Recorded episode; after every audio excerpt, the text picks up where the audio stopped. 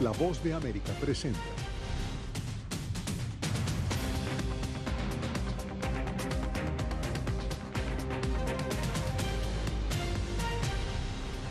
Bienvenidos a Foro de la Voz de América desde Washington. Le saluda Gonzalo Abarca. Cuba, el sistema socialista más longevo del continente, está sacudida por masivas protestas que, de acuerdo con grupos de derechos humanos, están siendo enfrentadas con detenciones y represión. Para muchos, el debate sobre Cuba se ha politizado, pero para otros es tiempo de que la comunidad internacional ayude al pueblo por razones humanitarias. El presidente de Estados Unidos, Joe Biden, ha dado un espaldarazo al pueblo cubano al clamor de los manifestantes que exigen alimentos, vacunas, libertad de expresión. Por su parte, el presidente de Cuba, Miguel Díaz Canel, insiste en que lo que sucede en la isla es producto de más de 60 años del embargo que impide a La Habana insertarse plenamente en el universo comercial. Pero, ¿qué está pasando realmente en Cuba? ¿Cuál debe ser ahora la política de Biden hacia La Habana? ¿Y qué papel puede jugar la comunidad internacional? Bien, para analizar estos temas me acompañan Roger Pardo Maurer, ex subsecretario de Defensa de Estados Unidos para el hemisferio occidental, Gerardo Bertín, director para programas de América Latina y el Caribe de Freedom House y desde Bolivia, el exministro de Autonomías, Hugo Siles. Antes de iniciar el debate, nos vamos a Miami, que ha sido también centro de la noticia por su amplia y políticamente influyente comunidad de exiliados cubanos. Ahí se encuentra nuestro corresponsal, José Pernalete. José, cuéntanos exactamente qué trasciende en Miami luego de esta semana de efervescencia social y política en Cuba. Precisamente, Gonzalo, lo que existe es mucha incertidumbre ante lo que puede ser la respuesta de eh, las distintas comunidades, así como también la Casa Blanca, ante las próximas reacciones. De hecho, se espera que en los próximos, en los próximos días se reúnan distintas embarcaciones para acercarse, de hecho, a aguas territoriales de Cuba para elevar un mensaje con, eh, mm, digamos, lo que se trata es la intención humanitaria de aliviar el pueblo cubano. Ahora, ¿qué tipo de acciones pide al presidente Joe Biden la comunidad cubana en Miami, José?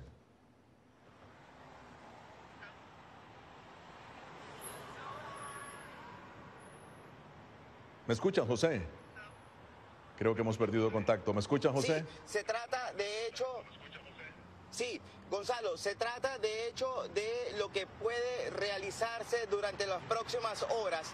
Es eh, sin duda una continuidad de manifestaciones a lo largo de todo el condado de Miami-Dade, donde se encuentra la principal representación de la diáspora cubana acá en eh, Estados Unidos, donde precisamente exigen más eh, severidad por parte de la Casa Blanca en las acciones en contra de La Habana. Y lo que está previsto es que se continúen estas manifestaciones a lo largo de los continuos días para apoyar a la población cubana a la distancia. Gonzalo. Gracias, José. José Pernalete desde la cubanísima, como le llaman muchas ciudades de Miami en la Florida.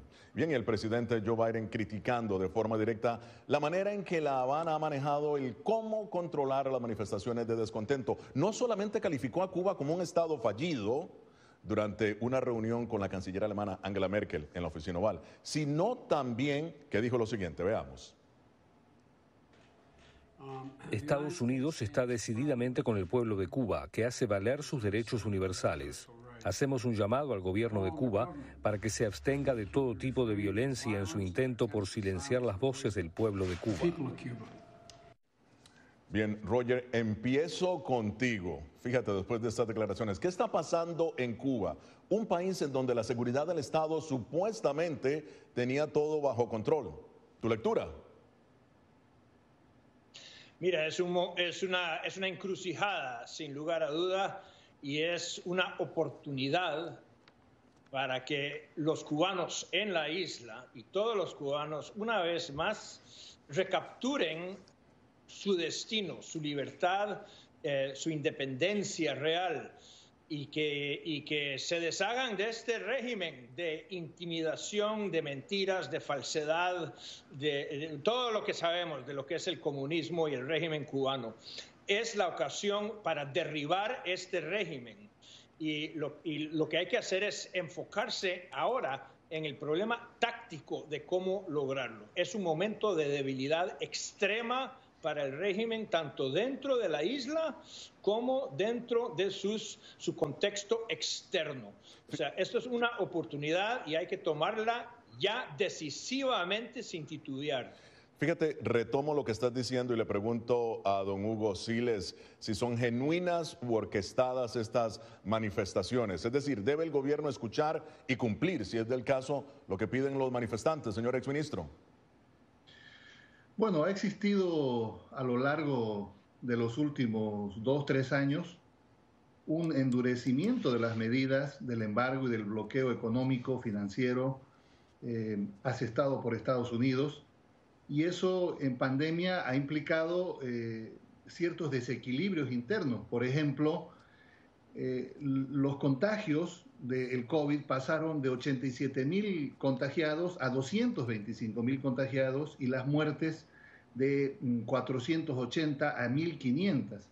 Esto significa de que mm, la presión eh, y los endurecimientos, las 243 medidas que se le impone a Cuba, han provocado un, crash, diría, interno en lo económico, en los abastecimientos, en la electricidad, y esto sin duda que ha provocado también la preocupación eh, y la movilización de, algunos, en algunas ciudades de Cuba, la restricción del turismo, eh, las, las dificultades ya para poder importar algunas medicinas, algunos alimentos, eh, han agravado la situación y de hecho hay un, hay una, hay una, hay un malestar, sin duda, pero que esto también no forma parte de un, de un malestar político, sino por las propias medidas que ha tenido que tomar de manera inoportuna tal vez o eh, eh, tardía el gobierno de Díaz Camel. Muy bien, te pregunto, Gerardo, ¿estás de acuerdo con lo que dice el exministro Siles? Que no es solamente un asunto político. ¿Tu opinión? Sí, gracias, Gonzalo. Creo que es un asunto político, lo que está pasando en Cuba eh, es el producto de una serie de, ah, eh, eh, de, acciones que ha tomado básicamente el régimen cubano. ciertamente la pandemia es un, punto de inflexión, pero recordemos que antes de ello el gobierno ah, ah, de Díaz Canel y el, anteriormente de Raúl Castro, eh, ya emprendían una especie de cacería de los derechos humanos en Cuba. Eh, cantar una canción, decir una poesía, reunirse en movimientos artísticos para este tipo de régimen es, peligroso, porque en esencia lo que están haciendo es eh, conectando los puntos. Claro. Sí es cuestión económica, sí es la cuestión social, pero también sí es más libertad y más democracia y definitivamente en el caso del régimen cubano hay que preguntarse qué bien manejan la importación de productos de seguridad y no pueden manejar obviamente los productos de medicamentos y medicinas y, comida. Parece esencial esta pregunta. Claro, y debe Estados Unidos eliminar el embargo contra la isla para aliviar la fuerte presión que pesa sobre la isla a continuación. Esto es Foro de la Voz de América. Ya regresamos.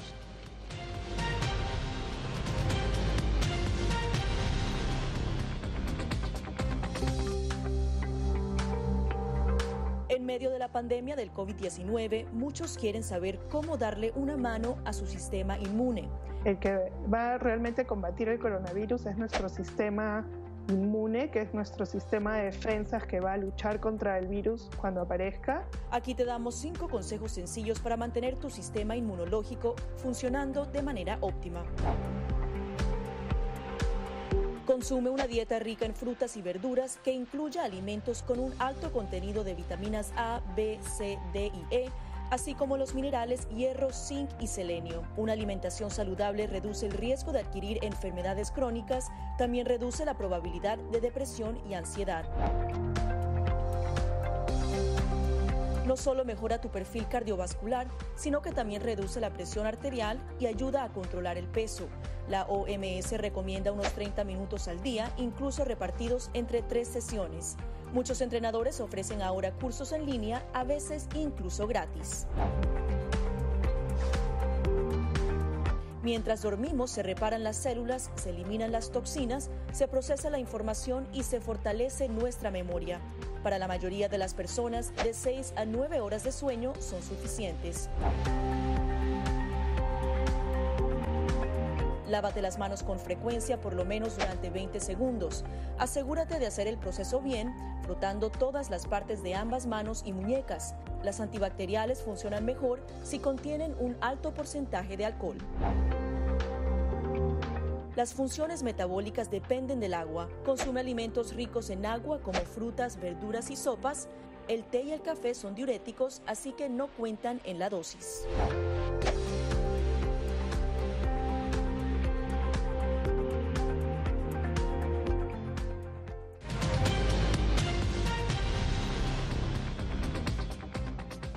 Bien, continúan eh, con nosotros Roger Pardo Maurer, ex subsecretario de Defensa de Estados Unidos para el Hemisferio Occidental, Gerardo Bertín, director para programas de América Latina y el Caribe de Freedom House y el exministro de Autonomías de Bolivia, Hugo Siles. Pero antes tenemos una pregunta de NTN 24. Escuchemos.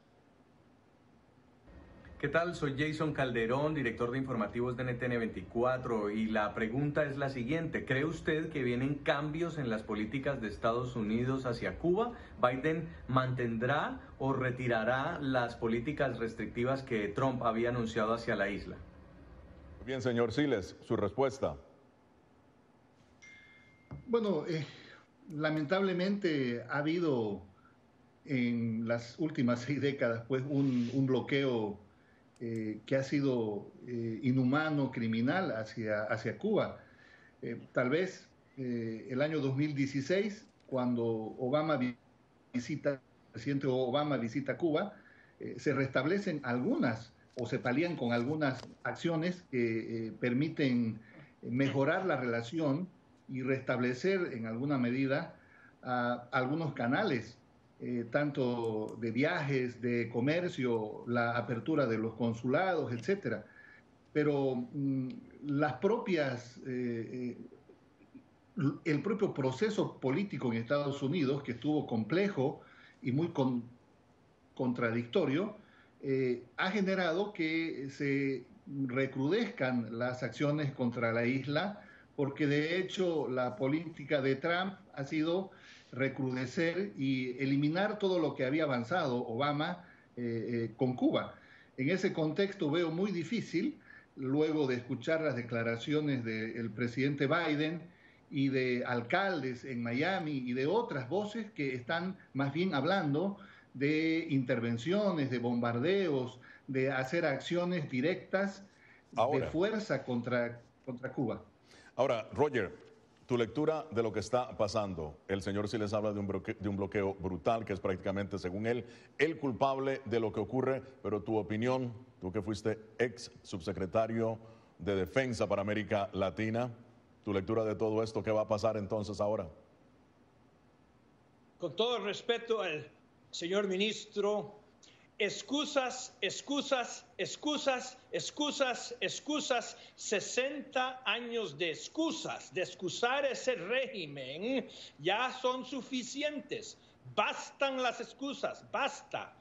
Nada que ha hecho los Estados Unidos ni abrir, ni cerrar, ni fortalecer, ni nada del embargo, nada ha hecho que cambie el régimen de ninguna forma, ni la moderación, ni dar la mano, ni apertura, ni ayuda. Nada ha hecho en ningún momento que el régimen se modere, que se abra, que establezca libertad de prensa, que impida eh, las violaciones de los derechos humanos. Nada. Este es un régimen que no puede ser modificado. Es lo que es. Entonces, la decisión es que si los cubanos en la isla quieren quedarse como están, básicamente como esclavos, otros 60 años, o si quieren tomar esta oportunidad para hacer el cambio. Yo soy de los que creen que el cambio es necesario y también soy de los que creen que solamente se va a conseguir por medio de ciertas acciones de violencia en la, en la isla contra las herramientas, los esbirros del régimen, los servicios de inteligencia, los delatores y otros. Ahora los cubanos tienen que tomar eso en sus manos. Ahora vamos a escuchar precisamente lo que ha dicho el gobierno de Cuba sobre estas manifestaciones. El 11 de julio no hubo en Cuba un estallido social. No lo hubo por la voluntad de nuestro pueblo y por el apoyo de nuestro pueblo a la revolución y a su gobierno. Bueno, declaraciones del canciller de Cuba, Bruno Rodríguez, que no hubo un estallido social. ¿Qué te parece, eh, eh, Gerardo? Bueno, eh, me parece que él está respondiendo como lo han hecho otros gobiernos autoritarios cuando existen realmente movimientos sociales espontáneos y manifestaciones. Así responde Belarusia, así responde Rusia, así responde Nicaragua, así responde Venezuela, así se ha respondido en otros lugares. Y definitivamente eh, aquí el problema fundamental es que eh, el gobierno eh, y el régimen cubano recibe ingresos bastantes a través de las remesas, a través de los servicios médicos que mandan afuera y a la industria turística. La pregunta de millón es qué hacen con todos esos impuestos que cobran a las remesas, a los médicos y a la industria hotelera para no poder tener, obviamente, los servicios básicos como es el agua, leche, medicinas. ¿Y quiénes están manifestando? Es la gente más pobre de Cuba, es la gente afuera de La Habana. Y nadie está eh, manifestándose eh, ideológicamente. Son necesidades realmente serias y hay que entender esas eh, demandas y tratar de que el gobierno cubano sea mucho más humanitario en estas ocasiones. Bien, y al regresar, ¿qué efecto tendrán las manifestaciones en Venezuela, en Nicaragua, países ampliamente asesorados por Cuba? Ya volvemos con más de foro. Se habla incluso del efecto dominó. Ya, regresamos.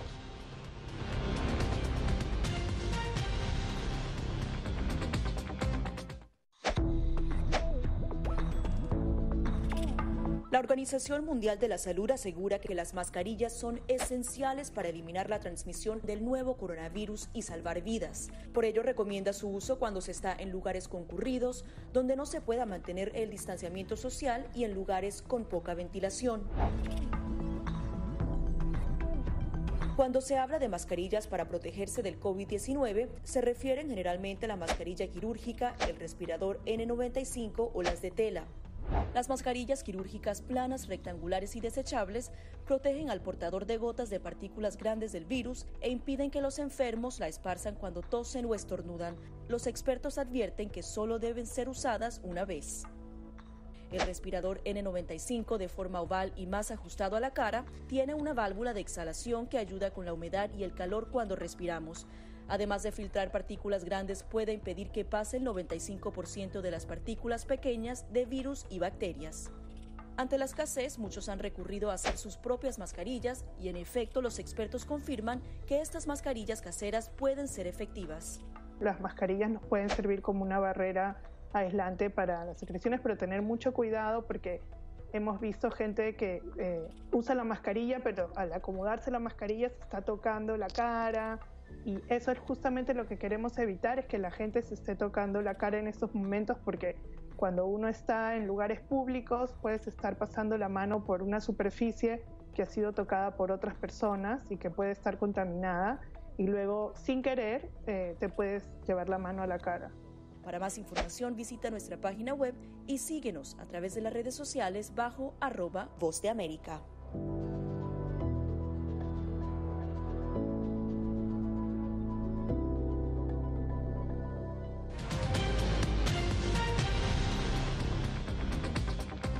Continuamos con Foro de la Voz de América. ¿Podrían afectar a Venezuela y Nicaragua la efervescencia social y política que golpea a Cuba? Pero más aún, podríamos estar al final del experimento socialista en todo el continente. Continúa con nosotros Roger Pardo Maurer, ex subsecretario de Defensa de Estados Unidos para el Hemisferio Occidental, Gerardo Bertín, director para programas de América Latina y el Caribe de Freedom House, y el exministro de Autonomía de Bolivia, Hugo Sile. Pero antes tenemos una pregunta de nuestra afiliada ATV Perú. Escuchemos. Los saluda Cintia Garreta de ATV Noticias Lima, Perú. Y la pregunta que tenemos para ustedes es cuáles son las implicancias a raíz de la situación que se da en Cuba para Latinoamérica y también qué aperturas al sector privado se pueden generar tras estas protestas. Bueno, Roger, tu respuesta. ¿Qué aperturas podría generarse luego de estas protestas? Si las hay, ¿no? Si hay apertura. Mira, la apertura que más me interesa a mí como ex subsecretario de Defensa y también como soldado que conoce a algunas de estas personas, eh, eh, tiene que ver con los ejércitos de estos países. El ejército de las Fuerzas Armadas Revolucionarias de Cuba, el ejército de Nicaragua, el ejército de Venezuela. No se dejen llevar por lo que está pasando. Ustedes tienen la oportunidad de alinearse con las fuerzas correctas de su país y con el futuro, sobre todo en Cuba. El enemigo del pueblo cubano son los servicios de inteligencia, asesorados por extranjeros, pagados por Rusia, por Venezuela, por otra, que, han estado ahí como chinches sacándole la sangre a los cubanos todos estos años. El ejército no es el enemigo, el ejército va a ser un socio importante cuando llegue el momento de reconstruir a Cuba. Es muy importante, tanto en Cuba como en Nicaragua, y ojalá que en Venezuela que el ejército no se manche las manos. Recuerden este mensaje. Aquí ustedes tienen un papel muy importante que jugar. No se alineen con las fuerzas de inteligencia ni de represión. Aprovecho. Ustedes mantengan su honor. Aprovecho precisamente para preguntarle al señor Siles, ¿cree usted, señor Siles, que es el principio del fin de lo que muchos llaman la utopía socialista en todo el hemisferio? En absoluto que no. Yo con mucho respeto al subsecretario de Defensa de Estados Unidos le digo también, eh, ya basta de esa forma artera de intervenir o de creer de que cualquier gobierno díscolo a Washington debe ser intervenido de forma militar o indirectamente. En mi país, estimado subsecretario, ex subsecretario de Defensa, hubo un golpe de Estado el año 2019 y obviamente los Estados Unidos tuvo participación. Entonces, América Latina no quiere que sus problemas se resuelvan bajo la mano invisible de los Estados Unidos y de la intervención y yo no soy el indicado para decirle, pero en la historia de, América Latina se registra un sinnúmero de intervenciones eh, que, por supuesto, no pueden ser de ninguna manera admitidas. Por eso es que yo creo de que los países deben desarrollar sus propias capacidades, su, propia, su propio ordenamiento político. ¿Por qué tener eh, el tutelaje de los Estados Unidos? Eh, no tienen por qué hablarle a las Fuerzas Armadas de ningún país eh, obviamente cada país tiene su soberanía y no es eh, en este momento de ninguna manera aceptable que los Estados Unidos eh, tenga injerencias, tenga intervención, tenga esos discursos precisamente para poder hablar de puentes humanitarios o de intervenciones. Ya no estamos en la década del 60 o del 70. Las, democracias hoy tienen país que intervino en 45 países alrededor del mundo apoyando terroristas, apoyando regímenes terroristas. Por favor, no me hable de la no intervención cubana, ¿ok? Usted no tiene nada que decir sobre eso. Claro que conocemos, su ex subsecretario, conocemos. Le voy Inclusive a dar... intervino en su país, si se acuerda, con la expedición de Che Guevara algo que retrasó a su país 30 años. Claro, así como Estados Unidos intervino Granada, Nicaragua, con los Irán Contras y un sinnúmero de estados con los cuales ha tenido eh, una capacidad militar para interponer eh, lo que ustedes llaman el orden. Yo le, yo le quiero recordar que en Cuba se ha repelido las intervenciones y el bloqueo. Le voy a dar los nombres. Desde Eisenhower ha pasado Kennedy, Nix, Johnson, Nixon, Ford, Carter, Reagan, Bush, Bush, Obama. Bien, bien, vamos. Trump y Biden, y no han podido con la revolución cubana. ¿Por qué insisten con, con Cuba? El debate. El, debate, el debate continúa, el debate continúa. Hacemos una pausa, ya volvemos.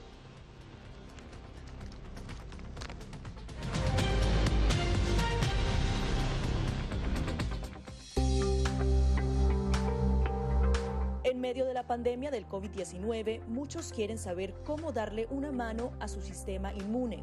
El que va realmente a combatir el coronavirus es nuestro sistema inmune, que es nuestro sistema de defensas que va a luchar contra el virus cuando aparezca. Aquí te damos cinco consejos sencillos para mantener tu sistema inmunológico funcionando de manera óptima.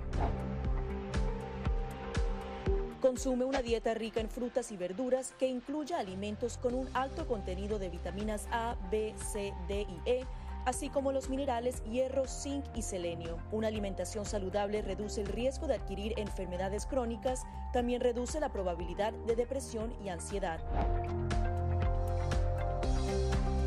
No solo mejora tu perfil cardiovascular, sino que también reduce la presión arterial y ayuda a controlar el peso.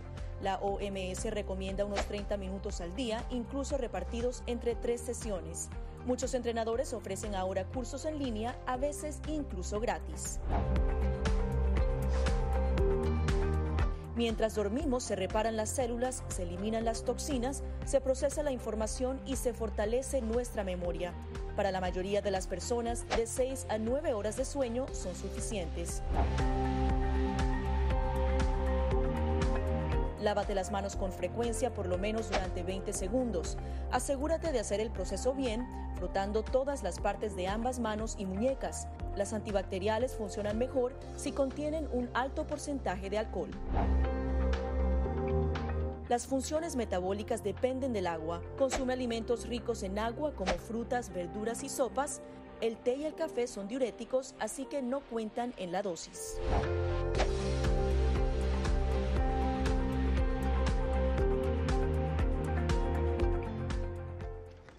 Esto es Foro de la Voz de América. Vamos a retomar el debate que en solamente unos minutos se estaba dando. Te pregunto, Roger, ¿ha considerado Estados Unidos algún tipo de intervención en Cuba en algún momento? Tú como ex secretario de Defensa de Estados Unidos. Yo quiero cambiar toda esta discusión de intervención. El gobierno comunista de Cuba es enemigo de los Estados Unidos y lo ha sido el gobierno comunista de los Castro introdujo armas nucleares de la Unión Soviética. Estas no son intervenciones, son defensa legítima. Bueno, señor Siles, ¿usted cree que es defensa legítima? Bueno, en la Guerra Fría, mi estimado ex subsecretario, pues eh, los Estados Unidos también puso misiles en Turquía, ¿no? Y la Unión Soviética reaccionó por eso, intentando colocar esos misiles en, en Cuba. Pero más allá de eso que ya nos recuerda a la historia, yo creo que Estados Unidos no tiene ningún derecho en intervenir sobre la revolución cubana. A ver si hiciera lo mismo con China. China tiene el mismo sistema que Cuba, tiene un, partido único, tiene un politburó, es un partido comunista, pero obviamente no pasa nada en, China, pero sí tiene que pasar en Cuba. No es correcto hablar de intervenciones ni humanitarias ni militares de ninguna naturaleza. Ya no estamos bajo la doctrina Monroe, ya no estamos en la década del 60 y los gobiernos hoy tienen derecho a su propia soberanía, a su propia determinación, no tienen que ser tutelados por ningún gobierno. Estados Unidos no tiene que intervenir. ¿Por qué no le damos una prensa libre a los cubanos para que ellos mismos en su isla puedan discutir con total libertad lo que usted acaba de recomendar y también tengamos elecciones limpias verificadas por la Organización de Estados Americanos? Con eso se acabarían sus excusas Excusas, excusas, señor Excusas, excusas, excusas. El ministro de excusas. Bien, bien. vamos, vamos, vamos, vamos, vamos a dejar esto por acá. El, deseo agradecerle al señor Hugo Siles, a Roger Pardo Maurer y a Gerardo Bertier. Llegamos así al final de esta edición de Foro de la Voz de América. Nos vemos la próxima semana aquí en La Voz de América.